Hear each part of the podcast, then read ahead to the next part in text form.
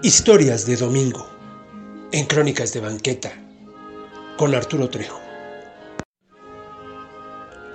Frida Kahlo y Chabela Vargas. Una historia de amor con mucha pasión. Frida y Chabela se conocieron en una noche de copas. Frida y Diego habían organizado una de sus famosas posadas y alguien invitó a Chabela. Ni la cantante recordaba quién. Ella ni siquiera sabía quiénes eran Frida y Diego. Para nadie es un secreto que Chabela tuvo muchas amantes. Tuvo a las mujeres que quiso. A Bagardia, la guatemalteca Arabela Arbenz Villanova y la abogada Alicia Pérez Duarte. Pero el romance más sonado fue el que tuvo con la pintora Frida Kahlo, y tal vez el más intenso.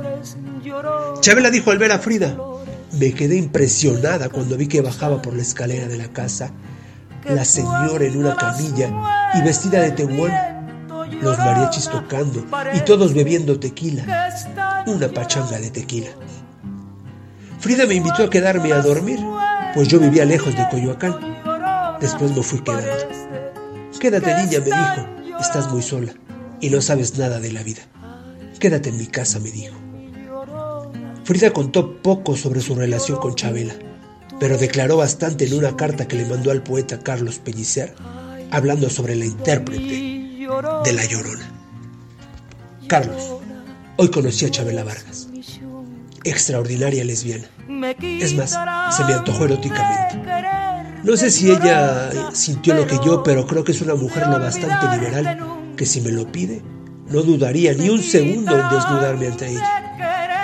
¿Cuántas veces no se te antoja una costonilla? Ella, repito, es erótica.